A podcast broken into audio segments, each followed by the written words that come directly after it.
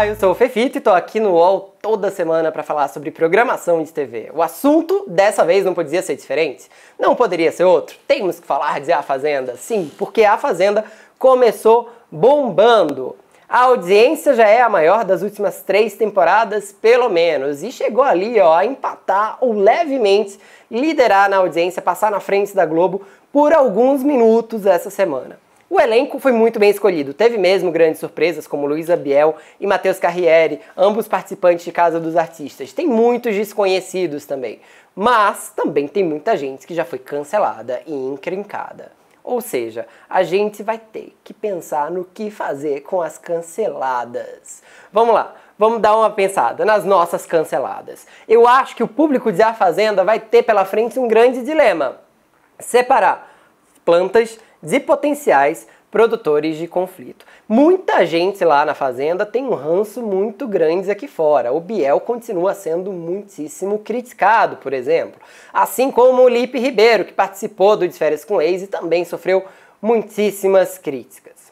Nesse caso, já tem gente ali dentro se armando para colocá-los na roça, assim como o Cartoloco, viu, que está sendo considerado um grande mala. Mas será que não é muito cedo para eliminar Potenciais criadores de caso, tem muita gente lá dentro na fazenda que a gente não lembra ainda, porque tá tudo muito no início, que está lá. Nesse início tem muita planta, tem muita gente se escondendo do jogo. A gente vai ver esse jogo acontecer mais pra frente. Será que é o melhor momento de tirar criadores de caso e não seria o melhor momento de começar a eliminar possíveis plantas? A gente tem ali muitos nomes que são desconhecidos, portanto, tem mais, ou melhor, tem menos a perder. Esses nomes que têm menos a perder, em tese, fariam mais barraco. Mas desses nomes que têm menos a perder, muitos entram para construir uma carreira. Então querem sair com a imagem de santo, de boa gente.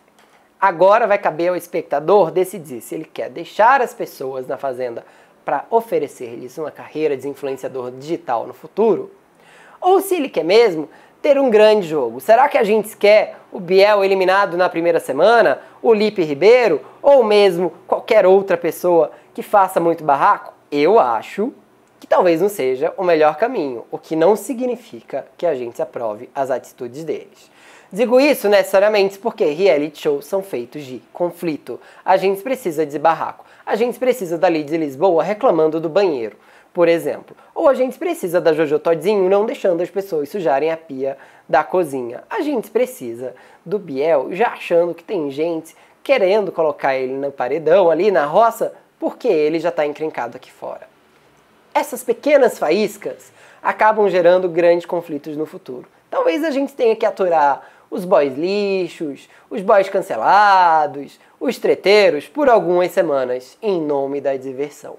Se é isso que vai acontecer, a gente não sabe. Se eles vão continuar cancelados ou vão se redimir ao longo do jogo, a gente também não sabe. Mas a gente já pode intuir que aqueles tais envelopes lá de A Fazenda vão salvar a pele de muitos deles. Não vai ser surpresa, inclusive, se esse povo que está na baia já tiver imunizado, não é mesmo? Tem sempre uma surpresinha na hora das votações. Na semana que vem, então, a gente vai ver várias.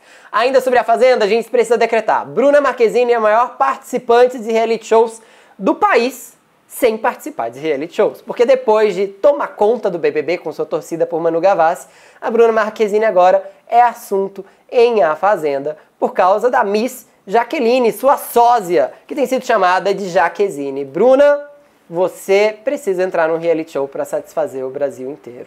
E o Neymar já deve estar tá bem de olho nessa Miss. É isso, essa foi só uma pimentinha. Eu sou o Fefito, você fica pelo UOL e a gente se vê muito em breve. Tchau, fica pelo UOL!